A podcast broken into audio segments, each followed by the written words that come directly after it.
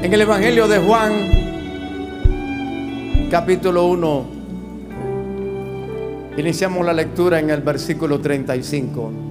Bienvenidos a este tiempo de fe, de gracia, de misericordia, de trato divino. Bienvenidos a este tiempo de intimidad con Dios, a esta atmósfera donde lo sobrenatural ocurre. Donde quiera que esté, permanezca con un corazón abierto, porque Dios tiene un milagro para su vida en el día de hoy. Amén. Gloria al Señor. Y leemos así la palabra del Señor.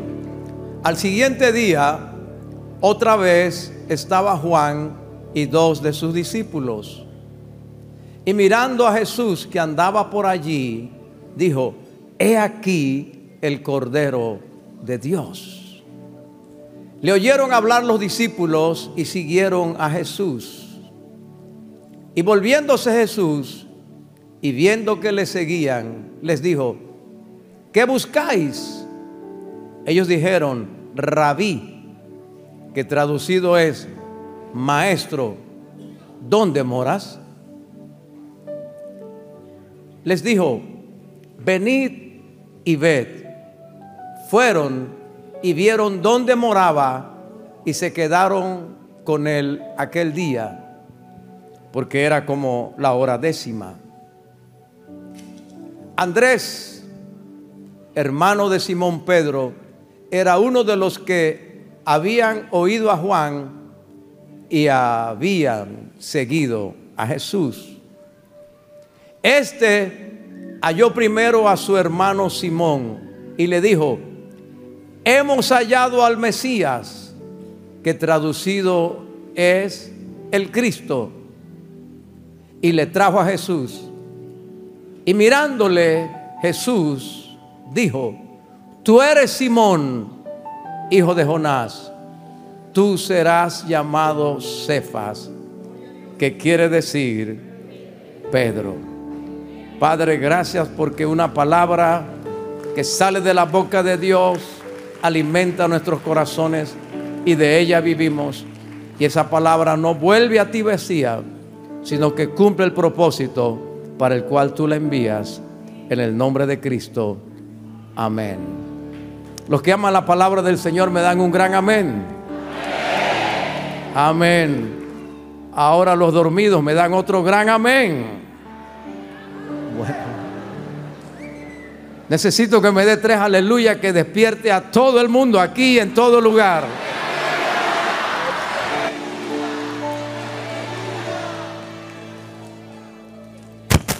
Amén.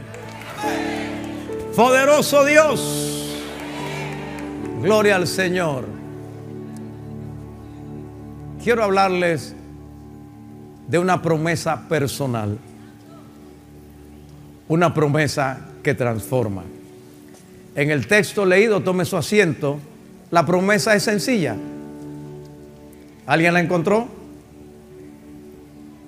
¿Cuál sería la promesa?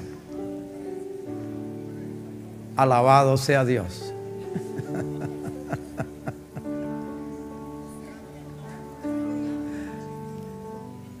es sencilla la promesa. ¿Cuál es? Tú serás llamado Cefas.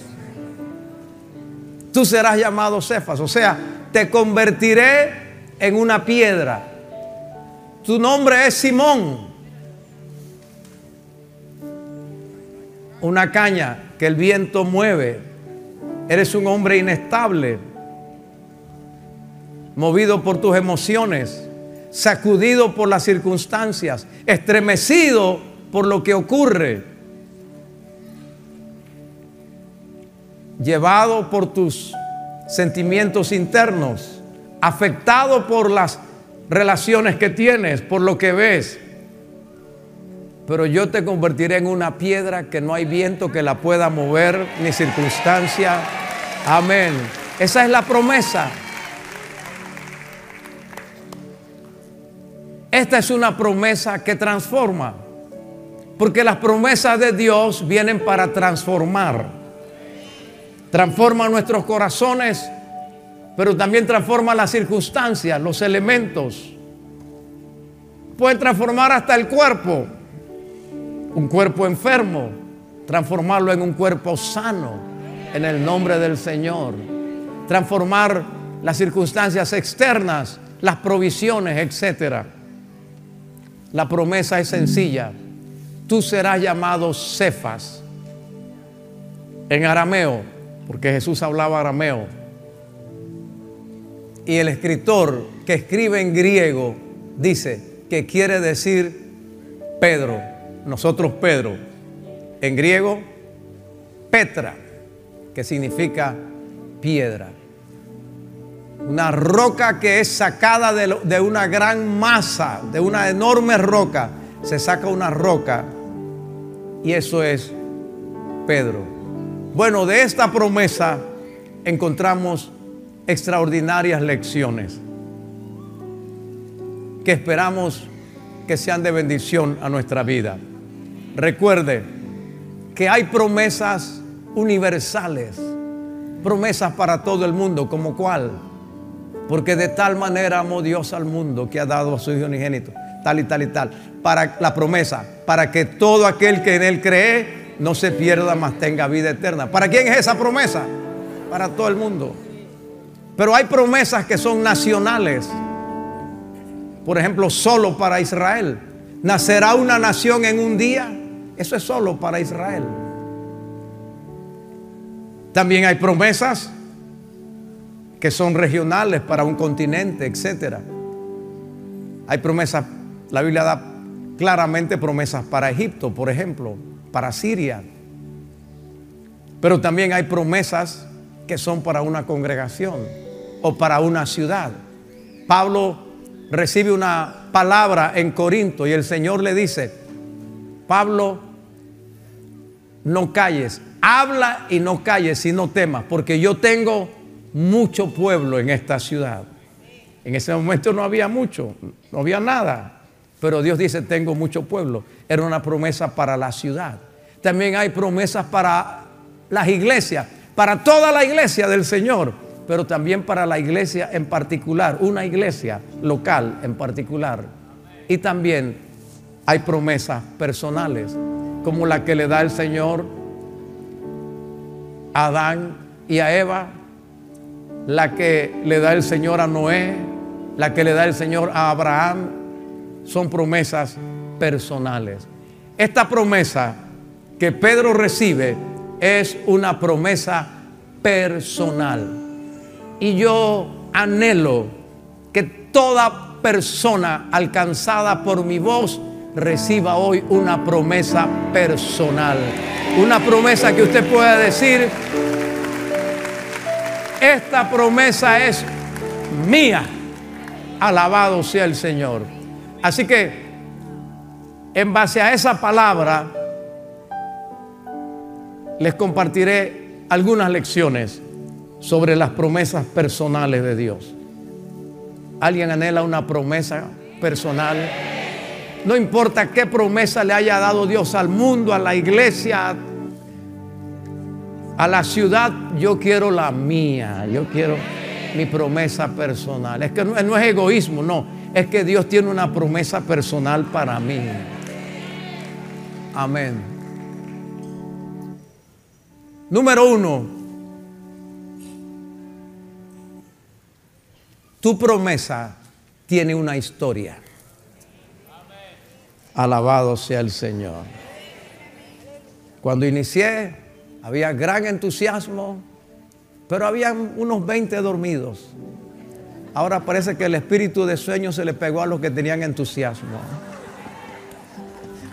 En lugar de que los que estaban despiertos despertaran a los dormidos. Tu promesa tiene una historia. ¿Cuál es la historia de tu promesa? Solo tú y Dios lo saben. Únicamente. Tu promesa tiene una historia. ¿Cuál es la historia de esta promesa?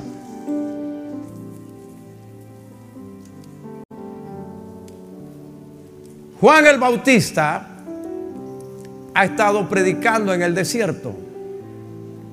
Ha guiado a la gente junto al río Betábara, al río Jordán, en Betábara, junto al río Jordán. Allí ha unido a un grupo de discípulos, la mayoría de ellos galileos. Esos discípulos escuchan a Juan el día que Jesús viene para ser bautizado. Y Juan dice, he aquí el Cordero de Dios que quita el pecado del mundo. Y usted conoce la historia yo necesito ser bautizado por ti, pero Jesús se impone, da la explicación y Juan le bautiza. ¿De qué estoy hablando? De la historia, de lo que está antes. Porque si hoy recibes promesa, no es que esta promesa apareció aquí porque tú no existías ni había nadie, es que hay una historia antes de esa promesa. Entonces, al día siguiente, Juan ve a Jesús que viene y vuelve a decir, he aquí el Cordero de Dios. Y dos discípulos de Juan dicen, nos vamos con Jesús. Y Juan dice, les doy la bendición. ¿Están conmigo? ¿Quiénes serían esos dos discípulos? La Biblia dice claramente que uno era Andrés y el otro tenía que ser Juan, porque Juan, lea, es un principio de sus escritos. Nunca dice su nombre, siempre dice el discípulo el discípulo que el Señor amaba, etc. Así que Juan y Andrés están allí. ¿De qué le estoy hablando? De la historia de la promesa.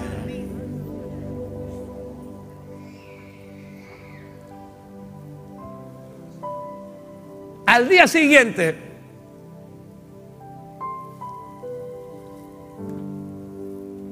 Andrés dice, halló primero a su hermano. Busca a tu hermano. Creo que el Señor está hablando con alguien. Al hermano hay que hallarlo y para hallarlo hay que buscarlo.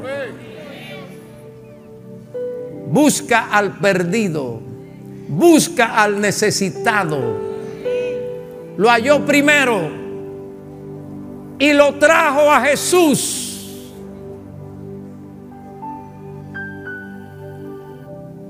Y cuando el Señor ve a Simón, le dice, tú eres caña.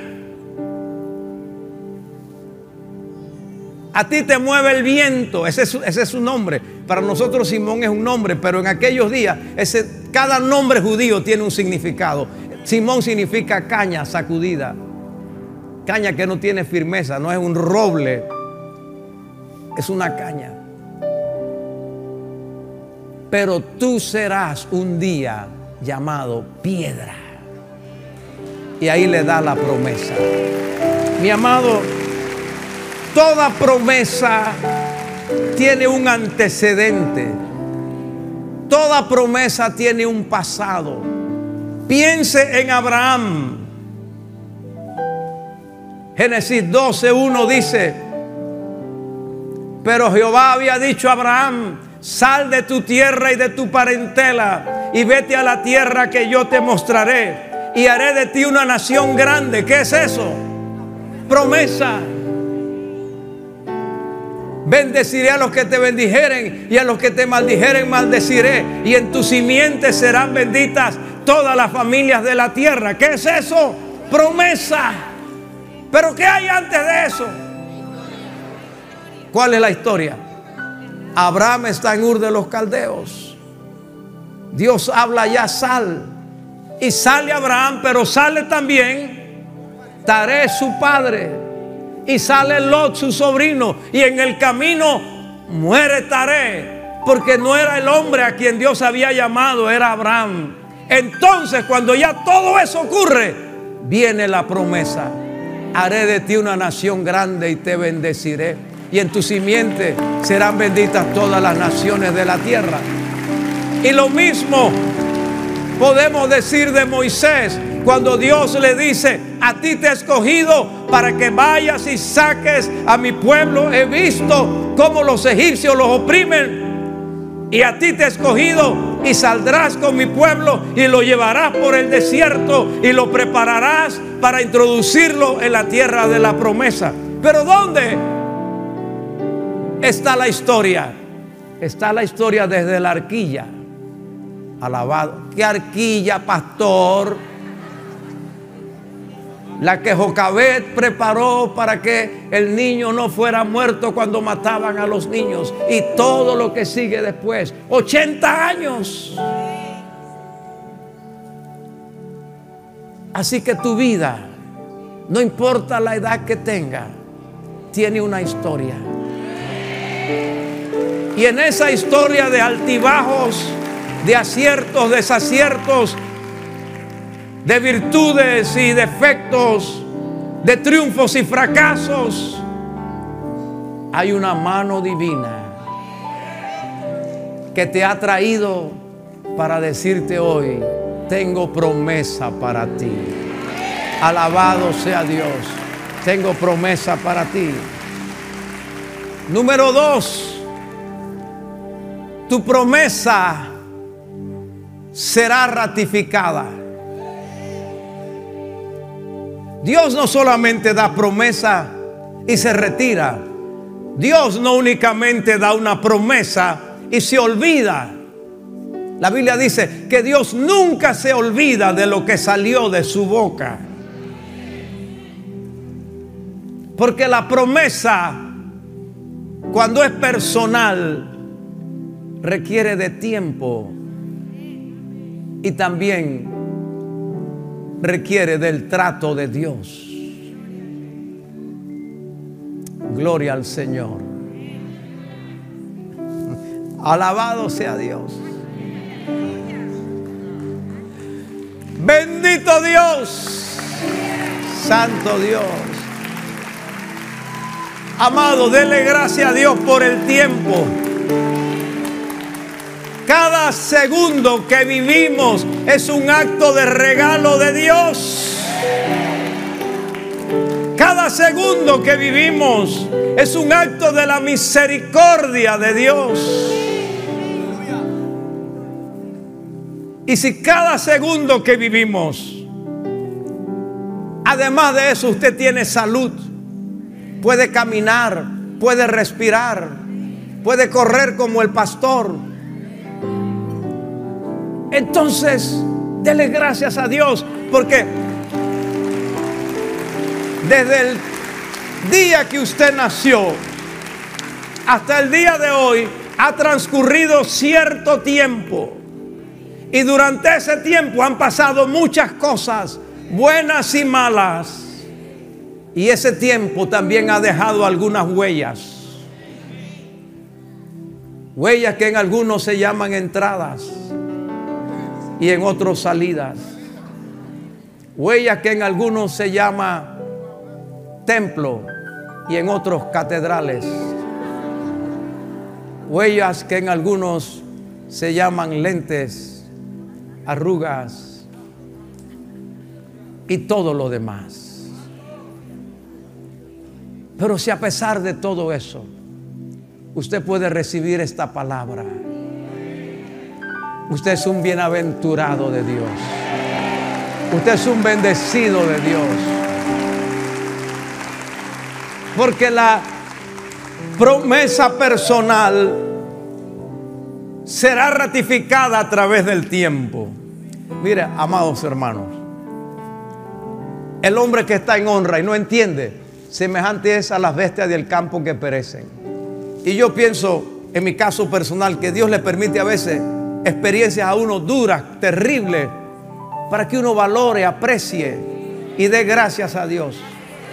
¿Sabe que el domingo pasado en la inauguración del templo en la República Dominicana, me pegué una carrera y puse a correr a uno de los pastores. Terminó con la lengua afuera, pero terminó.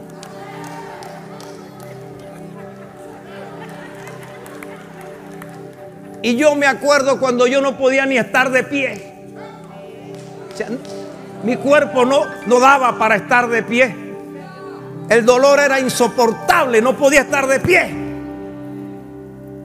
Si eso hubiera continuado, yo tendría, hubiera tenido que usar silla de rueda. No sé si alguien me está entendiendo. Entonces a veces tenemos gusto, vemos, olemos, oímos y nos quejamos.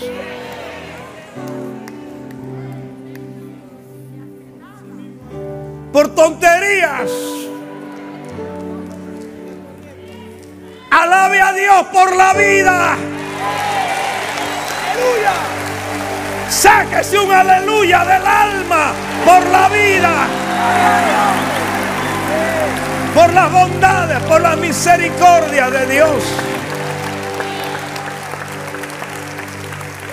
Gracias a Dios por el tiempo que nos ha dado. Aleluya. Gracias al Señor.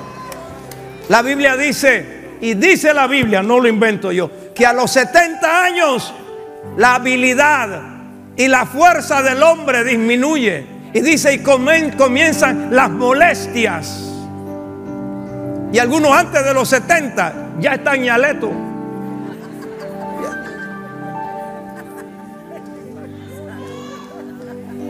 Pero Caleb decía a los 85 años, como era mi fuerza hace 45 años, así es mi fuerza ahora. Como era mi vigor, así es mi vigor ahora. Porque Dios tiene el poder de hacerte trascender el tiempo.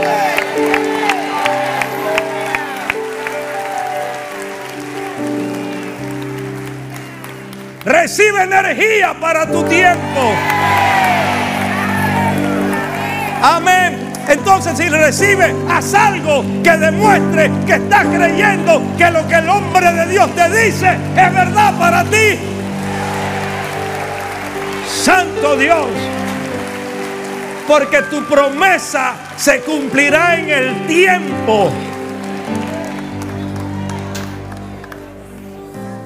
El Señor le dijo, tú eres caña, pero serás piedra. Pero al día siguiente, ¿qué era? Caña todavía. Y un año después, ¿qué era? Caña.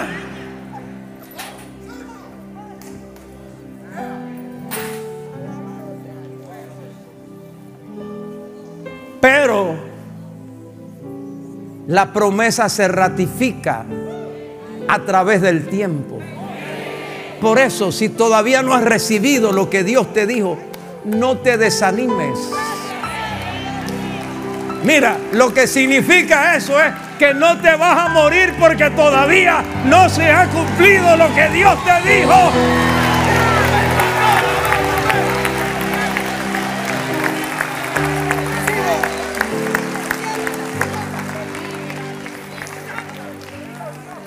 Él le dijo, tú serás llamado piedra que significa lo que serás.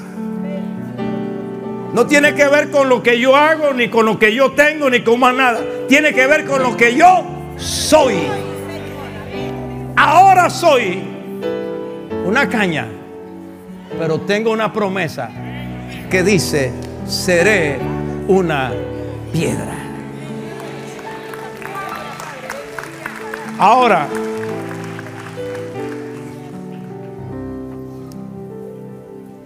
Una semana más tarde, este hombre está a la orilla del mar, remendando y lavando redes, porque toda la noche han trabajado y no pescaron nada. El Señor le pide la barca y todo lo demás, y cuando terminan esa pesca milagrosa, ¿está con el pastor? ¿Ha leído eso en la Biblia? ¿Me puede ahorrar la explicación?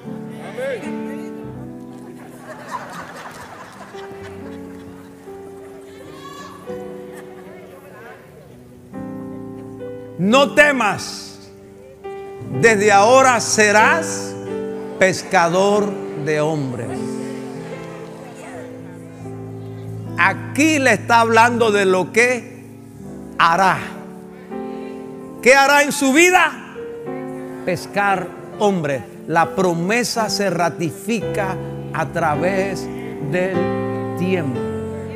Más adelante se los lleva a todos a un renuevo, a un retiro, allá en Cesarea de Filipo. Y allá lanza una pregunta. ¿Quién dicen los hombres que es el Hijo del Hombre?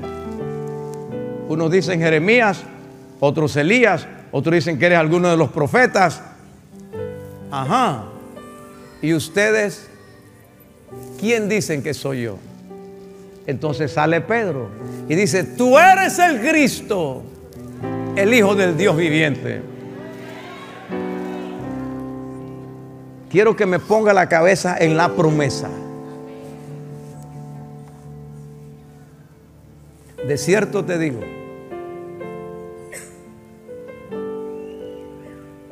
que tú eres Simón. Sobre la palabra que has dicho, sobre esta roca, tú eres caña, pero sobre la roca, la palabra que has dicho, ¿qué palabra, pastor? Tú eres el Cristo, el Hijo del Dios viviente. Sobre esa roca edificaré mi iglesia y las puertas del Hades no prevalecerán contra ella y a ti te daré las llaves del reino. Y todo lo que ates en la tierra será atado en el cielo. Y todo lo que desates en la tierra será desatado en el cielo. Y el Señor sacó una enorme llave con un llavero inmenso y se lo entregó a Pedro. Alabado sea Dios. Ah, no. ¿Qué, qué le dio entonces? Él dijo, a ti te daré la llave. ¿Qué le dio? Ah, solo una promesa. De lo que Pedro tendría. ¿Qué tendría Pedro? Las llaves. Diga las llaves. Dígalo con ganas, por favor. Gracias, gracias. Si yo le predico con ganas, contésteme con ganas. Amén. Qué amable pastor. ¿Y qué quiere que haga, pues? te daré las llaves. Llave es autoridad. No digo más porque no tengo. Llave es autoridad. No hay tiempo para decir más. Esto es lo que Pedro tendría. Sería, haría y tendría. Sería roca. Haría pescar hombre. Tendría autoridad. Pero hay algo más. la segunda pesca milagrosa. ¿Cuál es esa, pastor? Después que el Señor resucita en el mar, tal y tal, eche la red a la derecha y, y no pueden contener la gran cantidad de peces. Pedro reconoce que es el Señor, se tira nadando y sale. Allá lo espera el Señor en la orilla. Se come con ellos el pescado, panal, todo lo demás, el pan. Y dice que ese pan se lo mandó George Bond, yo no creo, pero la gente dice cosas, puede ser, yo no sé. ¿Me ama Simón? ¿Ha leído el pasaje? Juan 21, sí Señor, tú sabes que te amo. Pastorea mis ovejas. La segunda vez, me ama Simón, tú sabes que te amo, apacienta mis corderos. La tercera vez, me quiere Simón, pero se entristece de que le diga me quieres y le dice, Señor, tú lo sabes todo. Tú sabes que te amo. Apacienta mis ovejas. Este es tu destino. La primera promesa, tú serás Pedro, está siendo ratificada en lo que él haría, en lo que él tendría, en cuál sería su destino. No volverás más nunca a la pesca. Te saqué de ella y has vuelto a ella, pero a partir de hoy nunca más, porque un día te di una promesa. No serías pescador de bagres, ni de corvinas, ni de chillos.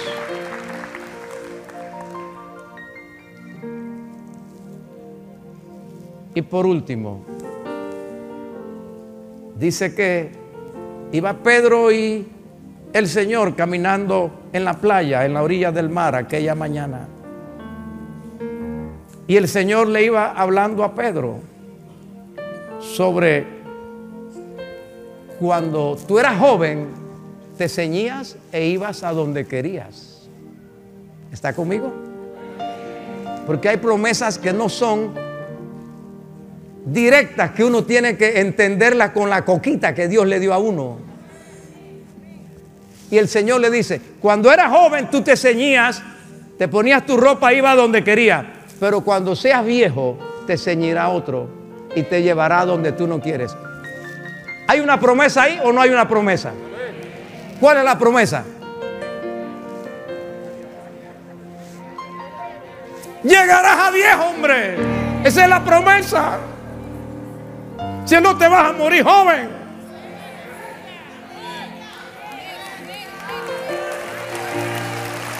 Alabado sea Dios. Padre, yo te doy gracias por mi juventud. Padre bueno. Sal. Ay, ah, saya. Fuera toda viejera. Fuera dolor de hueso, reumatismo. Fuera ceguera olvido mental, fuera, fuera arruga, fuera, fuera falta de energía, fuera.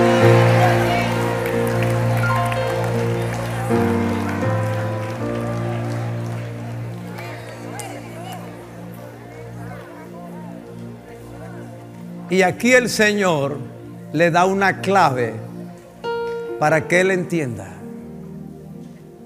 que si todavía no es la piedra que Él le ha prometido, cuando llegue a ser piedra, vivirá muchos años. Y no lo podrán matar.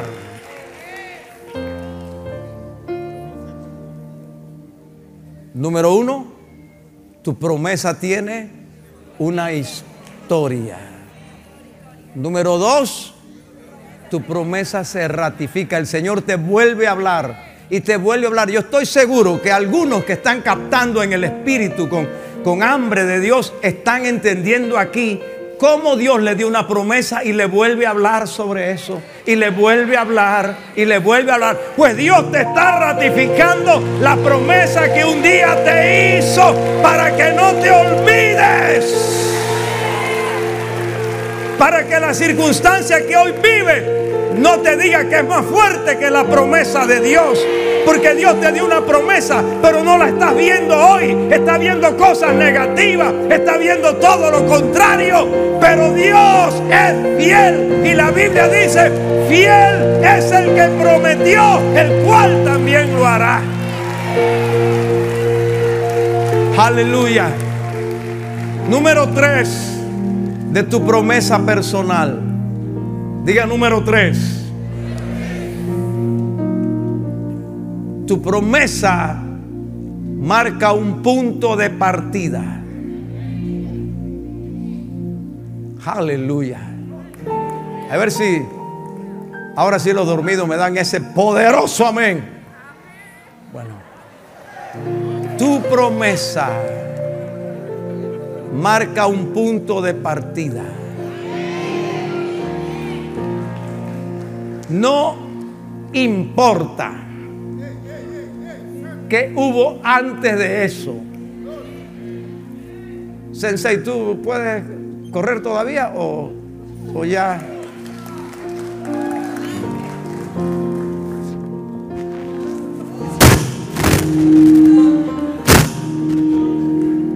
En sus marcas, listos. Tu promesa te dice un punto de partida. Te indica que hay salida. A mí no me importa que está por allá atrás el árbitro, ni qué tiempo hubo. A mí me interesa lo que está por delante. No sé si alguien me escuchó. Tu promesa marca un punto de partida.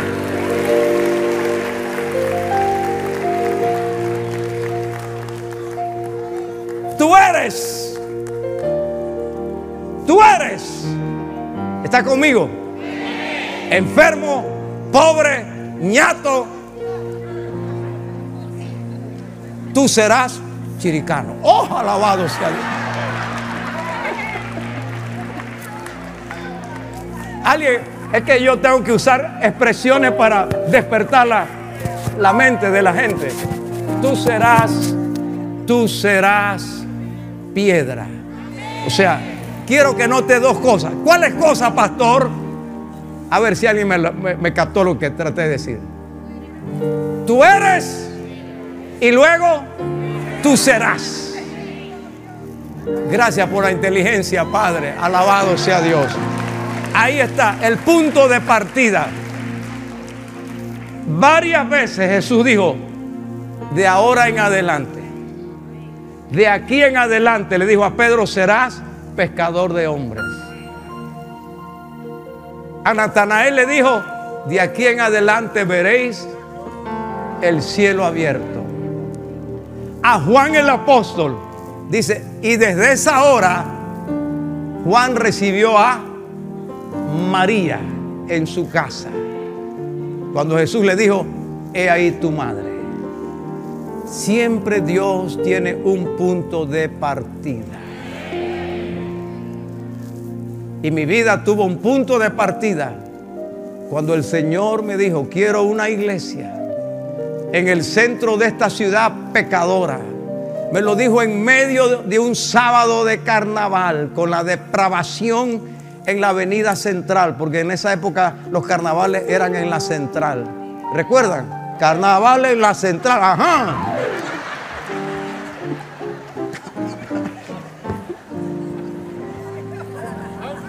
Mejor que ni sigo, porque algunas hermanas eh, van a... Y se van a acordar de Johnny, de Pancho y de todo allá.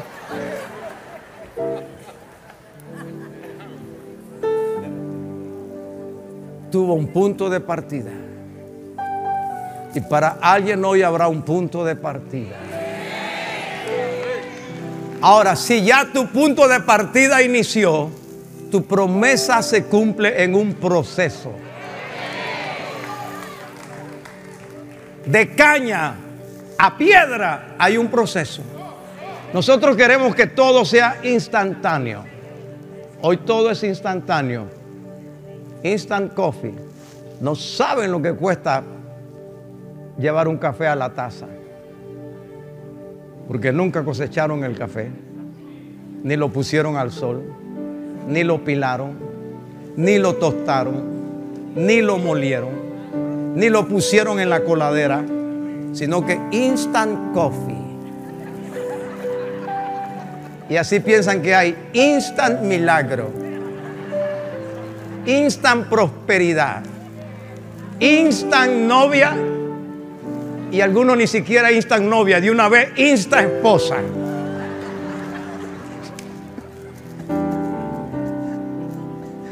Alabado sea Dios.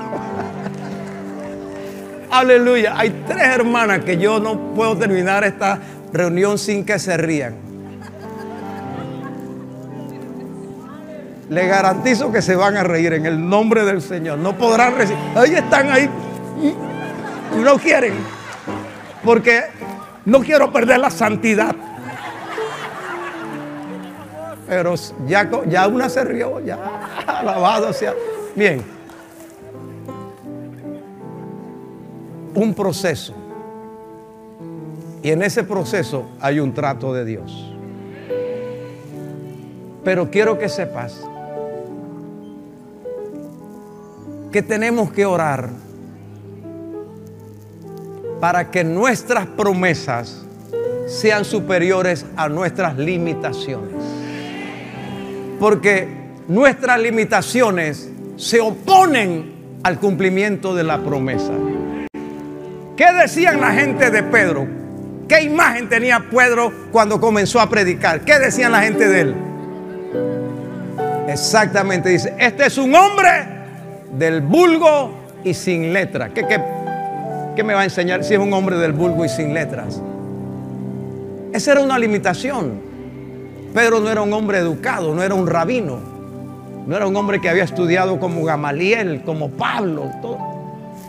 Pero aunque tú tengas limitaciones, aférrate de tu promesa. Amén. Y nota esto, Pedro llegó a ser tan educado que escribió dos epístolas del Nuevo Testamento. Y hablaba arameo.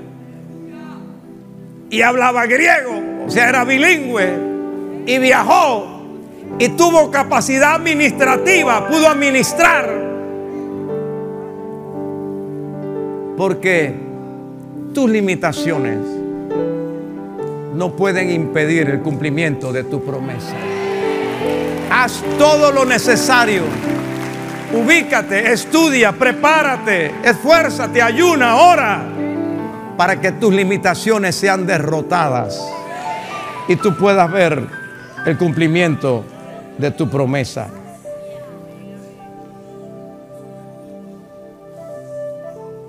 Tu promesa superará pues tus limitaciones.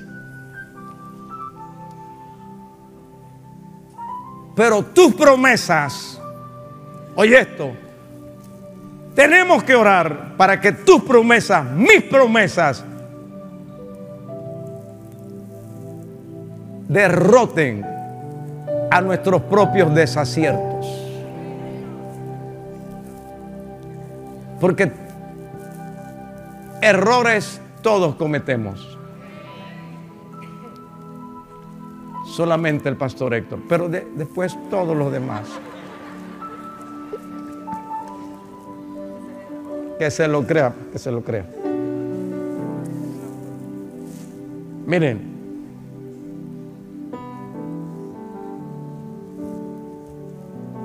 el Señor los manda en la barca al otro lado mientras él sube al monte a orar. En la madrugada se aparece el Señor andando sobre el agua. ¿Lo han leído? Los discípulos que remaban con fatiga, al ver esto dijeron, un fantasma, porque todavía eran caña. El Señor le dice, yo soy, no temáis. Y todos atemorizados, pero Pedro dice, Señor, si eres tú, manda que yo vaya a ti sobre las aguas. Ven, ven. Y Pedro comienza a caminar. Pero al ver el fuerte viento, al quitar la mirada del Señor y ver el viento, comenzó a hundirse. Y se le olvidó que sabía nadar y gritó, Señor, sálvame. Oye, ¿y tu promesa?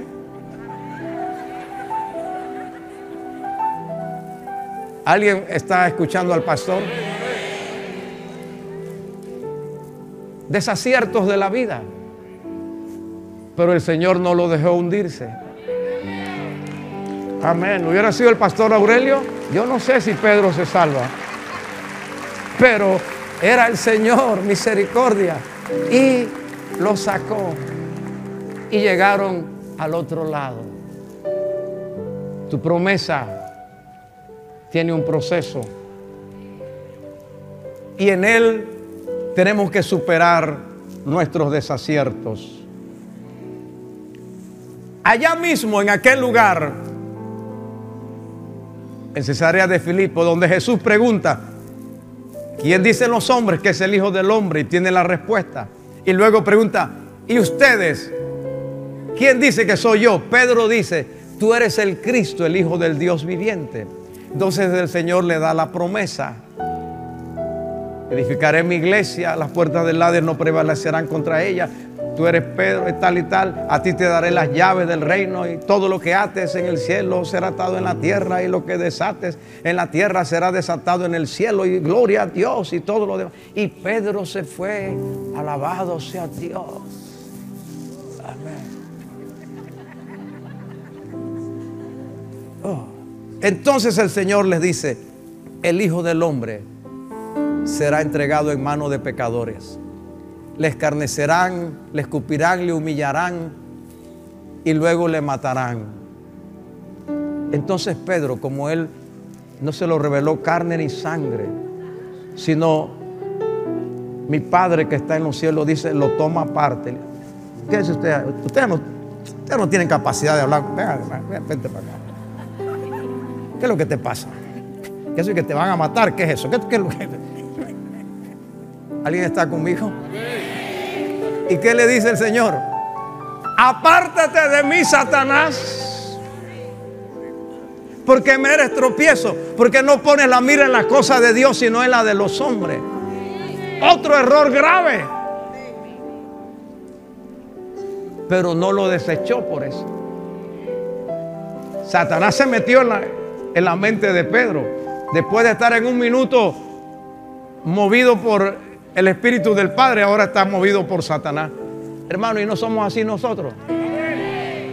¿No ha visto usted nunca una discusión allá afuera en el estacionamiento de, dos hermanos que estaban aquí? Mi alma te alaba, mi alma te alaba. Oye, aquí están con él. Comen Biblia. Porque somos así. Pero él no termina con nosotros, porque somos así. Luego, más adelante, el Señor se lleva a tres discípulos, a Juan, a Jacobo y a Pedro, al monte a orar y allá se transfigura delante de ellos. Y aparecen Moisés y Elías hablando con el Señor. ¿Y qué dice Pedro? Bueno es que estemos aquí y hagamos tres enramadas. Vamos a quedarnos aquí. Aquí está la gloria. ¿Para qué? Vamos a ir para allá para sufrir. Para... Aquí es que está lo bueno. Hagamos tres enramadas. Y vino una nube, los ocultó de sus ojos. Solo apareció Jesús y una voz que decía, este es mi hijo amado en quien tengo complacencia a él oír. Le estaban dando una reprensión diplomática a Pedro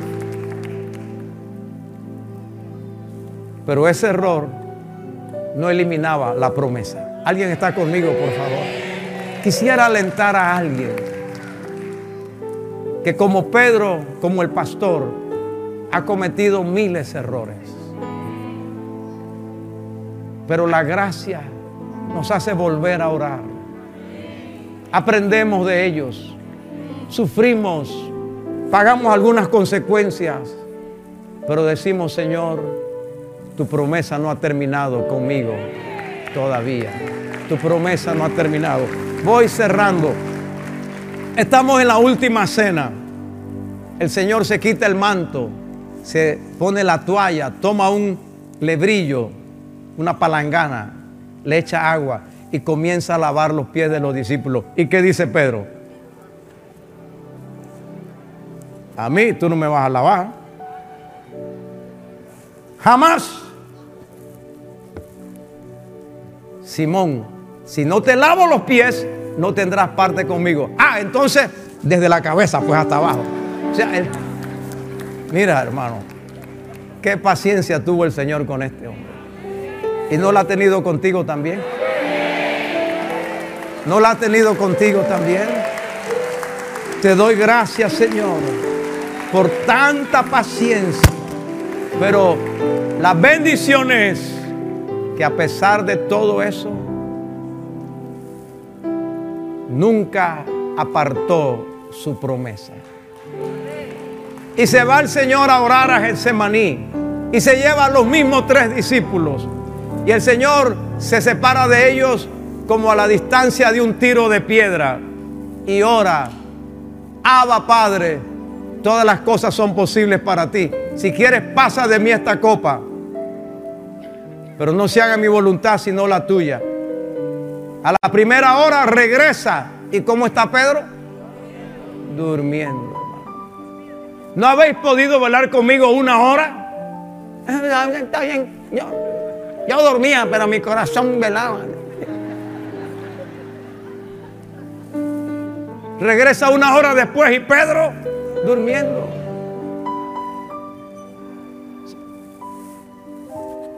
Amados, ¿y no somos iguales nosotros? Pero su promesa no se aparta porque somos desacertados. Y finalmente, hermanos, vienen a arrestar al Señor los criados del sumo sacerdote. Y Pedro se despierta.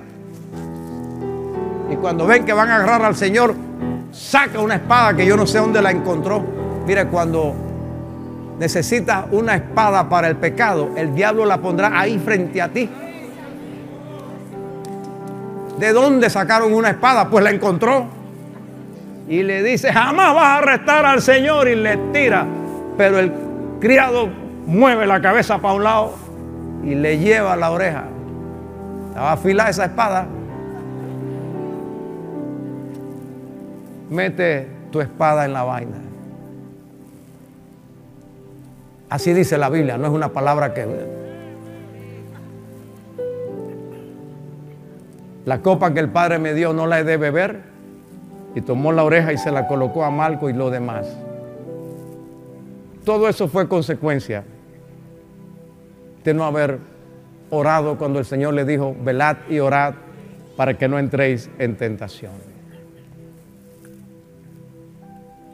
Y la promesa Oremos que la promesa nos sostenga más allá de nuestros fracasos. Porque hay desaciertos en la vida, pero también hay fracasos extremos. Quiera Dios que nadie pasara por una circunstancia como esta, por una experiencia como esta. Pero se llevan al Señor arrestado lo meten en el patio de Anás, en el patio de Caifás, todo lo demás. Viene la muchacha que está atendiendo a la gente y dice, oye, tú eres uno de ellos. Ñagare, jamás. Nief, nief. Nat, nat, nat. ¿Cómo quiere que te lo diga? ¿En qué idioma? Al rato, oye, tú pareces Galileo. What happened to you? que es lo tuyo. Y la tercera vez dice que lo negó con palabras sucias.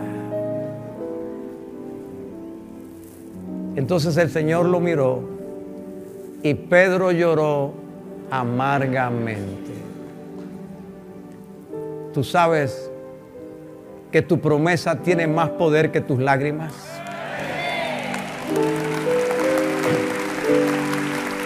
Quiero que sepas que si has llorado o sigues llorando, tu promesa tiene más poder que tus lágrimas. No te agarres de tus lágrimas. Sostente de la firmeza que te da la promesa que Dios ha hecho a tu vida.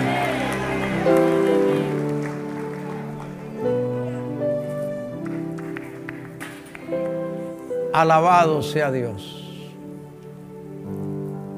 Bendito Dios. Tres lecciones. Piensa en la historia de tu promesa. ¿Cómo has recibido una promesa de Dios? ¿Qué usó Dios? ¿A quién usó Dios? ¿Cómo llegó a esa promesa? porque tu promesa tiene una historia que muestra el cuidado, la providencia y el amor de Dios aún antes de que tú lo conocieras. Piensa en cómo Dios ratifica la promesa que te ha hecho. Y una y otra vez, de una y otra manera, vuelve a, hablar, vuelve a hablarte sobre ella. y cómo lo está haciendo en este momento. No importa dónde estés y en qué circunstancia. Y piensa en el poder que tiene tu promesa para continuar en un proceso que va más allá de mis limitaciones, de mis errores, de mis desaciertos y aún de mis fracasos. Cuando terminemos toda la transmisión de la mañana de gloria en este día, en la pantalla de su televisor y también en su dispositivo, aparecerá un hombre de más de 85 años, de cabello blanco, tocando un piano, cantando con una voz de un hombre de 40 años y un coro de música gospel, evangélica, pero altamente profesional. Luego se levantará de la silla de pianista, tomará el micrófono y predicará la palabra. Y como usted lo verá, lo verán en Rusia, en India, en todo África, en Alemania y en cada país en el idioma del país.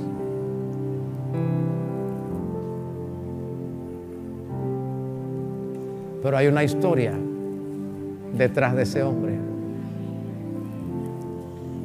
Una historia desde que era niño. Su amistad con Elvis Presley y otros. La influencia de Catherine Kuhlman y otros. Pero también su grave fracaso. Cuando perdió el ministerio, perdió su credencial. Cuando todo se vino abajo hace 35 años, un mes de febrero de 1988. Todo se derrumbó, pero no la promesa de Dios. Y el hombre se sometió a Dios, reconoció su error, se humilló, pidió perdón, pidió perdón a otros y la promesa de que su voz sería escuchada en el mundo entero, en el idioma que cada país habla, se está cumpliendo. Ha editado una Biblia en más de 50 idiomas y le llega gratis a la gente en el país donde está. Dios le ha dado los recursos y los medios.